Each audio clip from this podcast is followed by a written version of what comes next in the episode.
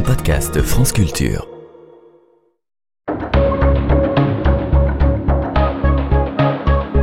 Les pieds sur terre. Sonia Kronlund. La journée du souvenir trans, déclinaison française du Transgender Day of Remembrance, en mémoire de Rita Esther, qui a été tuée le 20 novembre 1998 à Holston, dans le Massachusetts, lors d'un crime de haine transphobe. Cette journée commémore chaque année le 20 novembre les personnes trans assassinées pour motifs transphobes. 30 ans plus tard, selon le site Wikipédia qui reprend un rapport publié par SOS Homophobie, le nombre de cas de transphobie déclarés et portés à la connaissance de la dite association connaît en 2022 une augmentation de 35% par rapport à 2020 et de 27% par rapport à 2021. Les victimes sont jeunes et le rejet est la forme la plus fréquente de cette discrimination toujours selon SOS homophobie, qui devrait d'ailleurs s'appeler aussi et transphobie, les femmes trans en sont les principales victimes. Dans 74% des agressions, lorsque l'agresseur est connu, il s'agit d'un homme. Les environnements les plus courants sont les commerces, les administrations, Internet, la famille et l'entourage. Tout de suite dans les pieds sur terre, on vous raconte à hauteur d'enfants, d'ados ou de jeunes adultes comment ça se passe et l'effet que ça fait d'avoir un parent trans et comment elles ont vécu ce moment de la transition. Les trois récits, signés Stéphanie Thomas, sont en effet racontés par des jeunes filles et on vous racontera une prochaine fois si les enfants qui s'identifient comme des garçons ont eu la même réaction. Violence ou pas, transphobie ou pas, tout de suite dans les pieds sur terre.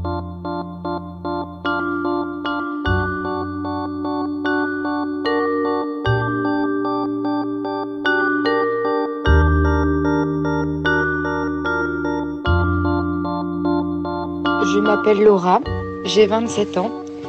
Je vis actuellement à Paris et à partir de mes 12 ans, mon père est devenu une femme.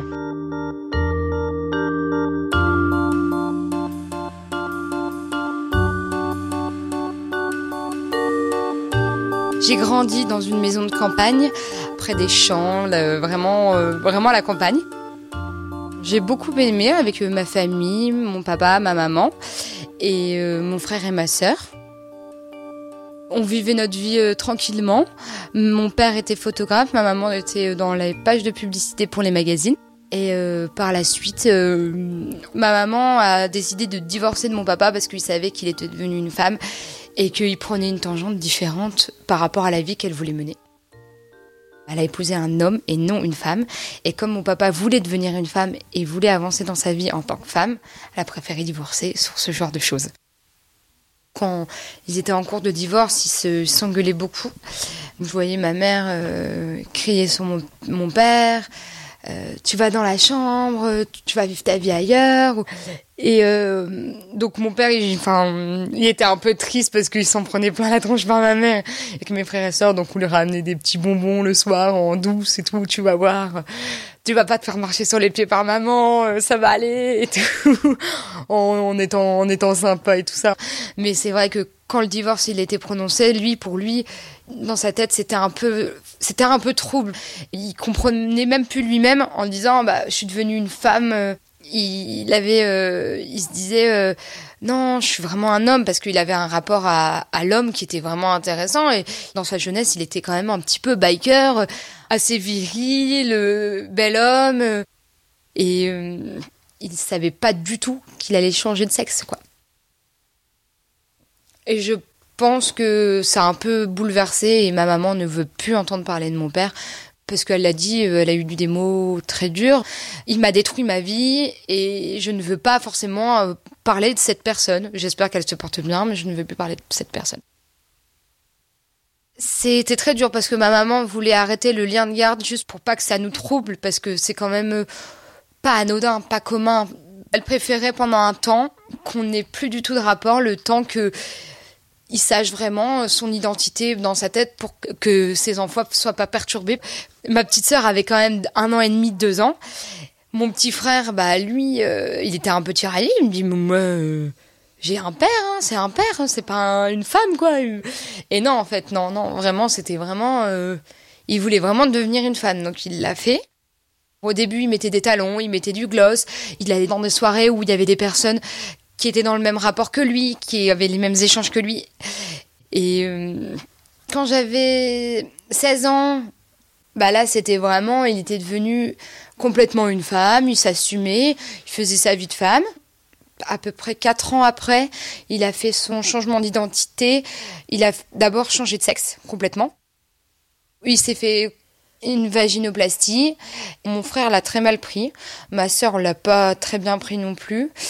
Moi, je m'en foutais pas, mais j'étais un peu perturbée quand même. Je dis oh non, pas ça quand même et tout. Il va pas aller jusqu'à là et tout en se disant euh, non, non, je voulais pas quoi. Je, je me suis dit bah non et tout. Donc euh, il a fait quand même. Puis deux ans, un an et demi, deux ans après, il s'est fait poser des seins.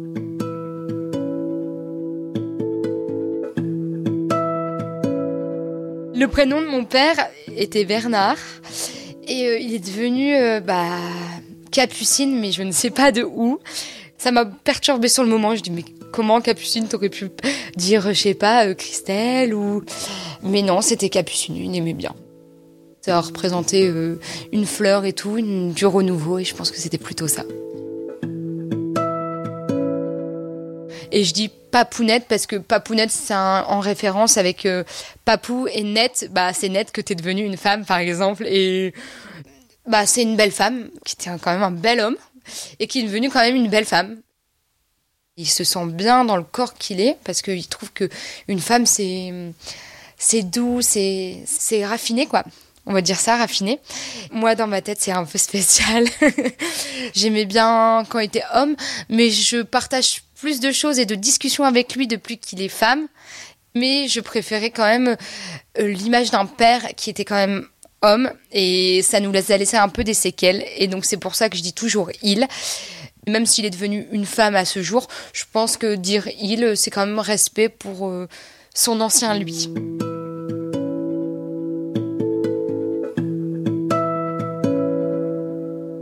Bah, ma papounette, c'est plutôt quelqu'un de toujours bon vivant, bonne vivante, on va dire, bien, vivante et se sent bien dans ses baskets, qui continue ses projets. Elle est devenue militante complètement, elle a la tête d'une association en trans. Donc elle aide les personnes à changer d'identité. J'aurais voulu rencontrer d'autres enfants qui ont eu, comme moi, euh, un papa qui est devenu une femme, pour voir un petit peu la différence comment ils ont vécu aussi la transition de leur, euh, leur père qui est devenu une femme. Et euh, puis d'un autre côté, j'aimerais bien rencontrer peut-être avec ma papounette une personne qui a fait aussi une transformation, euh, comment elle a vécu la, chose? Ça peut être enrichissant de savoir un peu le parcours de quelqu'un d'autre et peut-être reproposer à mon frère et ma soeur s'ils si, en ont envie et ça serait avec grand plaisir.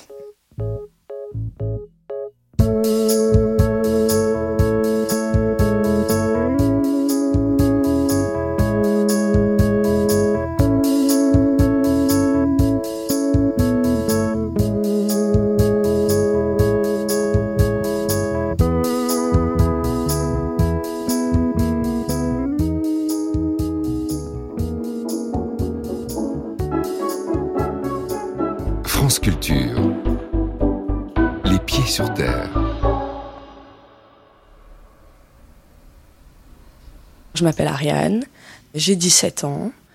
Je suis née à Lausanne, en Suisse, en 2006, parce que ma mère faisait un, MBA là-bas. Et puis ensuite, on a déménagé en Californie, à côté de San Francisco. Donc on a vécu en Californie pendant 4 ans et demi.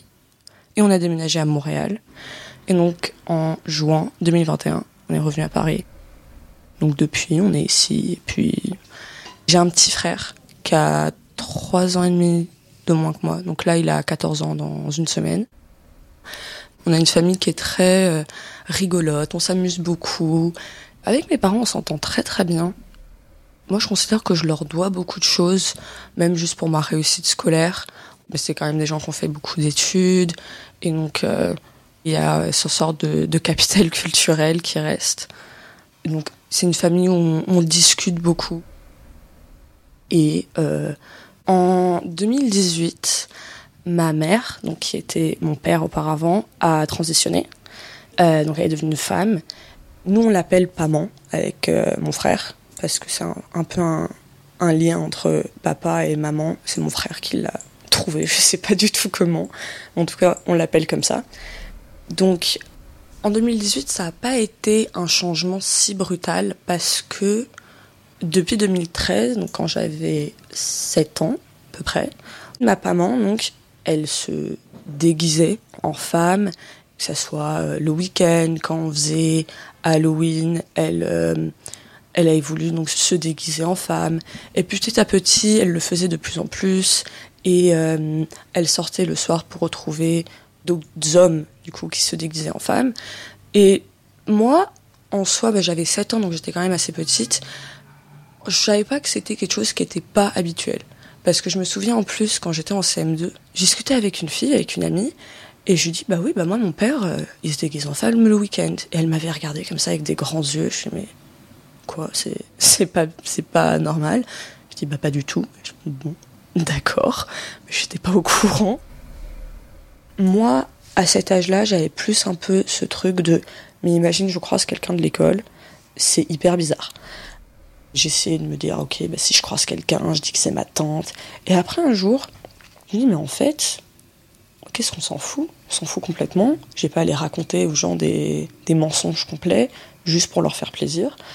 C'était juste, euh, bon, oui, euh, c'est comme ça. Puis voilà.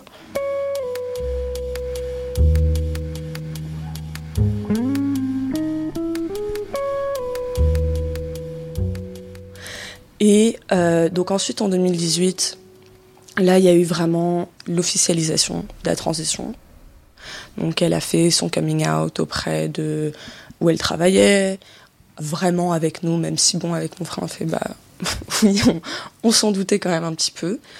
Et puis donc il n'y a pas eu vraiment un changement de d'attitude, d'ambiance ni rien. C'était même plutôt, elle se sentait tellement mieux dans sa peau parce que bah, évidemment pendant quoi 40 ans c'était pas le cas. Elle se renfournait plus dans son coin, elle était un peu plus triste. Et dès qu'il y a eu la transition, il y a eu ce, changement. Et en fait, bah, c'était, c'était plus agréable qu'autre chose, quoi. Ma maman, elle a, elle a carrément accompagné ma maman dans sa transition. Et moi, je trouve ça absolument extraordinaire que ma maman, elle avait comme ça cette confiance en ma maman de pouvoir lui dire bah écoute euh, je me sens comme ça et ma maman qui a réagi de manière bah ok bah prends-moi la main et puis et donc oui, ça a carrément accompagné pendant tout le long du truc. Et puis ensuite, euh, pendant l'été, elle a fait son coming out auprès de notre famille, ses parents, les parents de ma mère. Et euh, du côté de ma maman, donc, ses parents, moi, ça m'avait quand même assez étonné. Ils l'ont extrêmement bien pris, mais vraiment très très très bien pris. Euh, mon grand-père, il était psychiatre, donc il a quand même une, bonne compréhension des gens. Et ma grand-mère, moi, elle, a été euh, principale d'école. Et donc, pareil, c'était euh, ok, bah, tu veux qu'on t'appelle elle, on t'appelle elle, et puis tu changes de prénom, il n'y a pas de problème. Et puis voilà, ça a très bien été pris par euh, ses frères et sœurs. Par contre, les parents de ma maman, eux, ils l'ont très mal pris. Et encore aujourd'hui, il y a des, problèmes par rapport à ça. honnêtement, moi, je comprends pas trop pourquoi ils le prennent mal, parce que c'est même pas leur fille mais euh, mon grand-père qui euh, ne voulait plus nous voir, ça a été très compliqué avec euh, des, méchancetés, vraiment juste des actes transphobes. on veut plus vous voir et on veut prendre les enfants et on veut que vous divorciez. Et ma grand-mère, elle était venue, donc on habitait encore à Montréal à ce moment-là, donc fin 2018. Elle était venue nous voir à Noël et c'était extrêmement gênant parce qu'elle était extrêmement mal à l'aise. Et euh, ensuite, on leur a plus trop parlé. Mais depuis quelque temps, on recommence à essayer de régler l'affaire parce que, en plus, ma maman, elle est fille unique, donc c'est leur seul enfant. Donc moi et mon frère, on est leurs seuls petits enfants, et on a été très très proches quand moi j'étais petite, et j'étais très proche avec mes grands-parents, donc ça a été euh, très compliqué. Mais sinon, à part ça, avec même ses collègues très bien accueillis, avec leurs amis très bien accueillis. Même moi, mes amis qui connaissaient mes parents, c'est bah ok.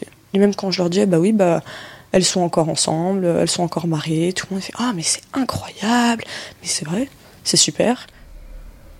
Après, j'imagine qu'elle elle a dû en souffrir, mais on n'en a jamais parlé tant que ça. Le seul truc dont je suis au courant, c'est après sa transition, donc en 2020, elle devait se faire sa vaginoplastie. Et le truc, c'est qu'on est en plein confinement. Et donc, les opérations sont annulées. Et ça, je sais qu'elle l'a, vraiment très très très mal vécu parce que bah, elle l'attendait et en plus c'est des très longues attentes. Surtout que le système médical québécois, c'est un peu comme le système médical français où on attend très longtemps pour toutes les procédures. Donc elle avait attendu, elle avait attendu et vraiment elle, elle en pouvait plus.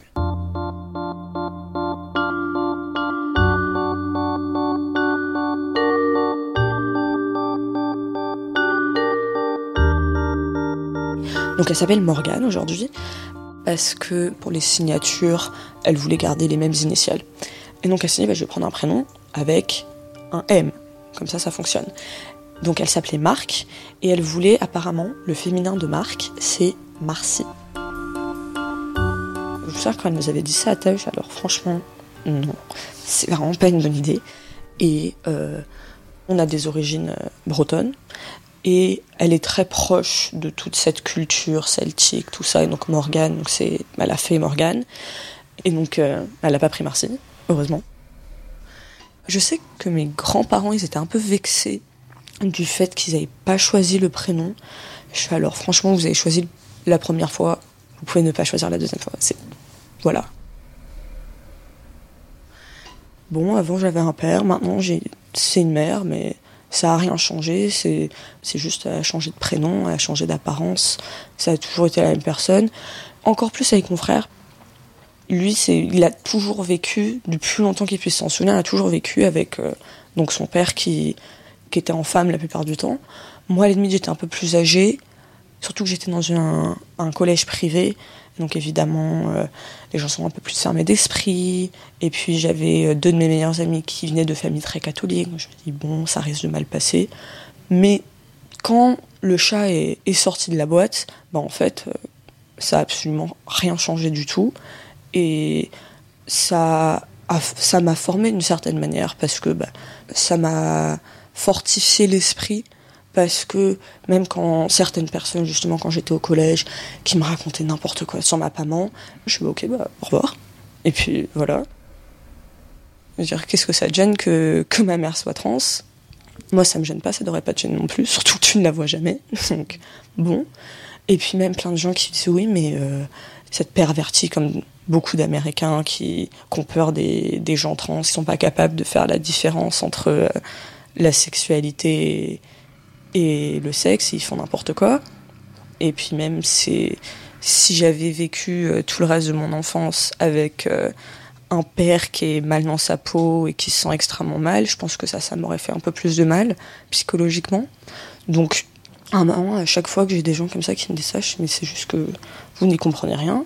Si vous vous considérez que votre famille, elle serait pas capable de faire ça, il faudrait peut-être repenser sa famille et pas la mienne. Et voilà. Chez nous, donc à la maison, des photos de ma maman quand elle était homme, il y avait euh, la photo de mariage de mes parents. Donc évidemment, bah, journée très importante, qui a été changée parce que l'année dernière, elles sont allées pour leur anniversaire de mariage dans le sud. Donc elles ont pris des photos et donc elles ont remplacé la photo. Il y avait une photo de moi avec mon frère et donc ma mère qui date de quand on était petit, que moi j'avais je pense sur mon lit, que j'ai changé tout simplement. J'ai mis une photo de mes deux mères. Et je pense qu'il y en avait peut-être une autre. Mais en tout cas, oui, elles ont toutes été changées. Mais on les garde. Mais on les a toutes changées, toutes les photos. On a mis des photos euh, récentes. Mais ça n'a pas été euh, on cache. Je pense que c'est plutôt elle que ça gênait, évidemment. Mais moi, je les ai gardées, les photos que j'ai, parce que quand même, euh, j'ai pas enlevé toutes les photos de, de, mon enfance. Moi, par exemple, c'est 12 ans de ma vie. Elle, c'est bah, elles se sont mariées en 2000, donc beaucoup plus. Et on garde les photos, mais on les affiche pas dans la maison. Après, je sais pas s'il y a des gens qui viennent à la maison qui savent pas qu'elle est trans, mais il peut y en avoir. Et donc c'est juste, bah, on n'a pas besoin de l'expliquer au monde entier. C'est pas nécessaire.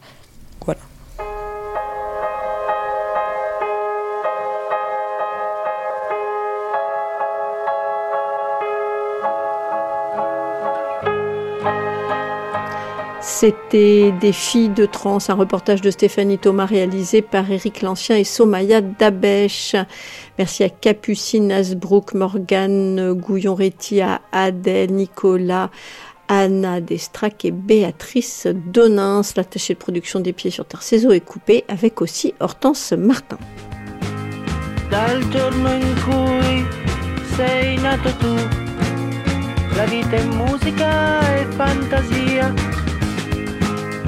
Hai dato un volto alla vita mia ed ora è tua.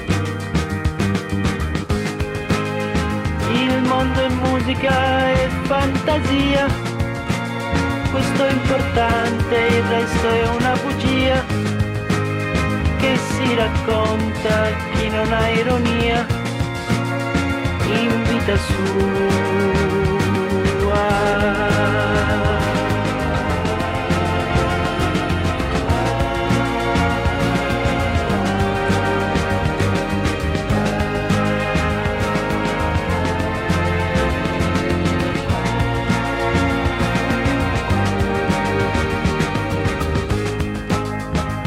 Musica e fantasia. Tienilo a mente, non ti perderai. Vedrai crescendo, lo capirai, lo capirai. La vita è musica e fantasia, ma se ti perderai, basterà viverla con ironia, basterà viverla. Sei grande ormai, fra non molto diventerai quello che vuoi. Per me tu sei, tu sei tutto, per me tu sei, tu tutto sei. Sei musica, tu sei fantasia, tu tutto sei.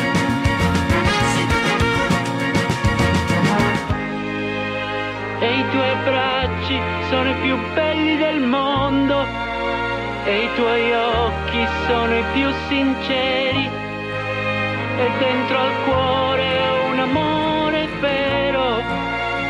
grande più del cielo. I tuoi abbracci sono i più belli del mondo e i tuoi occhi sono i più sinceri. E nel cuore un amore vero dal giorno in cui sei nato tu.